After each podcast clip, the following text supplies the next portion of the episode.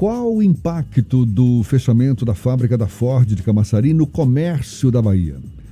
É sobre o assunto que a gente conversa agora com o presidente do Sistema FEComércio, Federação do Comércio de Bens, Serviços e Turismo do Estado da Bahia, Carlos Andrade, mais uma vez, nosso convidado aqui no Issa Bahia. Seja bem-vindo. Bom dia, Carlos. Bom dia, Jefferson. É, nós da FEComércio temos muito prazer de falar com vocês é, nesta quinta-feira. Estamos sempre à disposição. Lamentamos bastante a saída da, da FO, do nosso Estado, e, e como um todo no Brasil, mas é, temos que buscar alternativas. Prazer todo que... nosso. Deixa eu também desejar as boas-vindas. Pois é, quando a gente fala no fechamento da Ford, o que fica muito evidente é, aumento do desemprego, espera-se né, que haja de fato esse aumento do desemprego, queda na arrecadação de impostos, diminuição na circulação de recursos financeiros pelo Estado. Agora, para o setor do comércio, Carlos, qual é o, qual a maior ameaça que o fechamento da, da fábrica representa? Inicialmente, é, Jefferson, nós vamos ter aí uma queda. Um grande problema maior é o número de desempregados nós vamos ter aí 4 mil pessoas desempregadas diretamente. Nós vamos ter, dar um total de 12 a 15 mil pessoas no emprego direto e indireto. E, e nós temos, além da, da, da fábrica da Ford, nós temos as, as, as prestadoras de serviço, o, as, as fábricas satélites que produzem estofados, produzem para-choques, as, as, as fábricas que só produzem para aquela montadora. Isso realmente tem um impacto muito grande. Nossa assessoria econômica está estimando em atingir é, no, no, estado da Bahia em torno de 15 a 20 mil pessoas são prejudicadas com o fechamento da fábrica da forma. Há também já alguma estimativa do que essa esse aumento do desemprego pode representar em diminuição nas vendas do comércio? Olha, nós estamos um pouco, nós estamos um pouco preocupados, Jefferson, pelo, pelo é, a falta do, do, do suporte do governo federal, daquela ajuda, ajuda emergencial do governo federal, que no último semestre de 2020 é, foi de 600 reais, depois de 300, e agora, a, a, partir do mês de janeiro desse ano, não foi ainda aprovado a, ajuda nenhuma. Nós estamos preocupados, a FO é um caso pontual, mas para o Estado como um todo, essa ajuda emergencial é, seria de suma importância, não só para a Bahia, mas para o Brasil como um todo, porque existem muitas empresas, principalmente a empresas do comércio, que é o terceiro setor, é, que são altamente prejudicados, foram muito prejudicados com essa pandemia, entendeu? É, nós esperamos que o governo federal possa recompor essa perca e, e faça uso do que fez durante a pandemia liberando essa ajuda emergencial.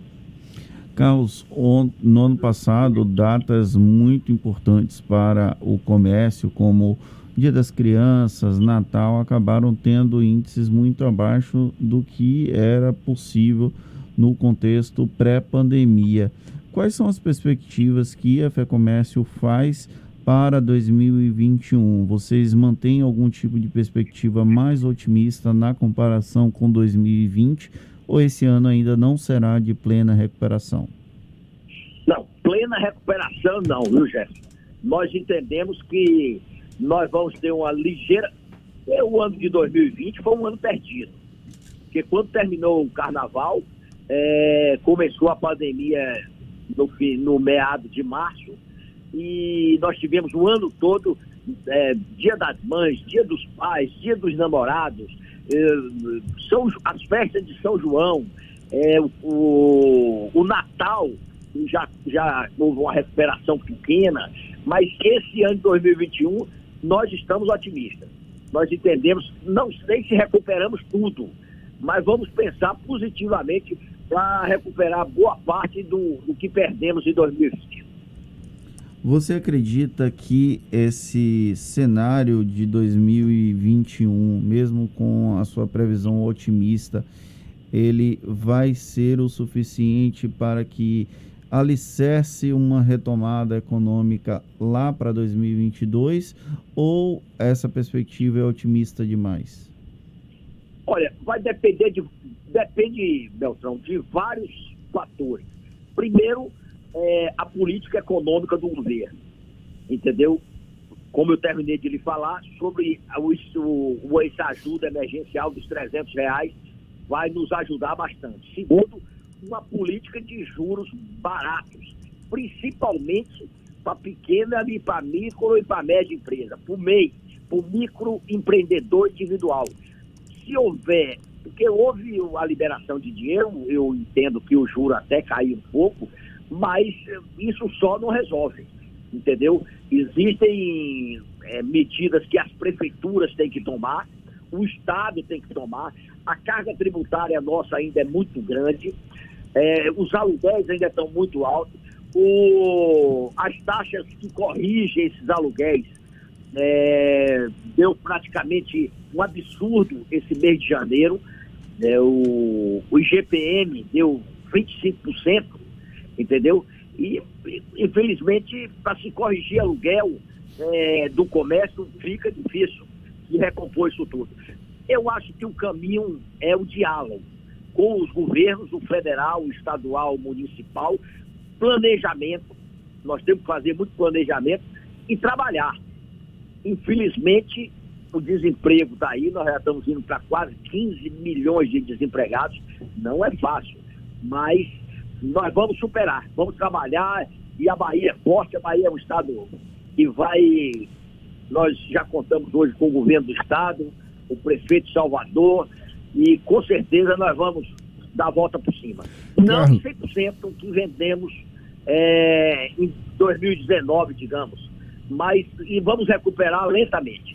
Carlos, sempre que a, a, as empresas se veem diante de algumas, diante das dificuldades, com queda de faturamento, agora em plena pandemia, teve também esse caso da Ford, não é que que o fechamento da fábrica e os seus reflexos em diversos setores da economia, sempre que se vê numa situação como essa, vem à tona aquela discussão sobre a necessidade de uma revisão da carga de impostos que incide sobre as empresas, a necessidade de uma maior segurança jurídica e econômica para que o Brasil não perca novos investimentos, consiga ter mais recursos para geração de emprego e renda.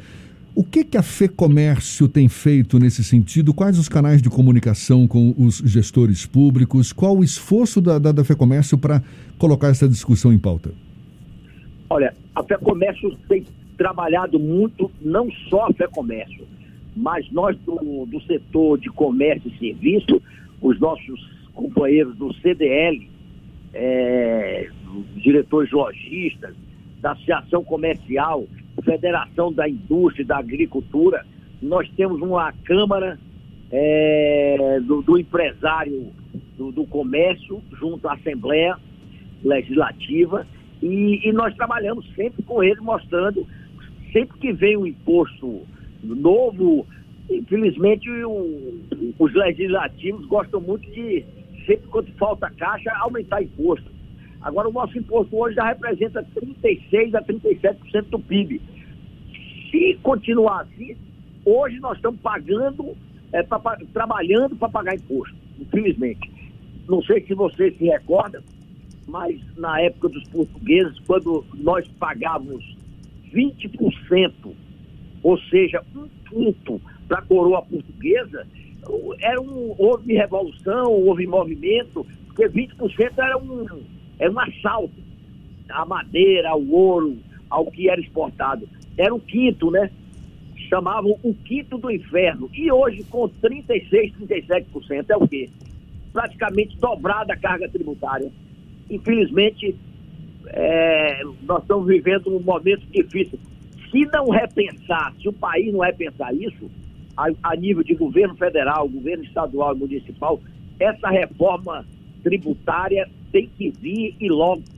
Nós precisamos e já estamos trabalhando com a reforma tributária.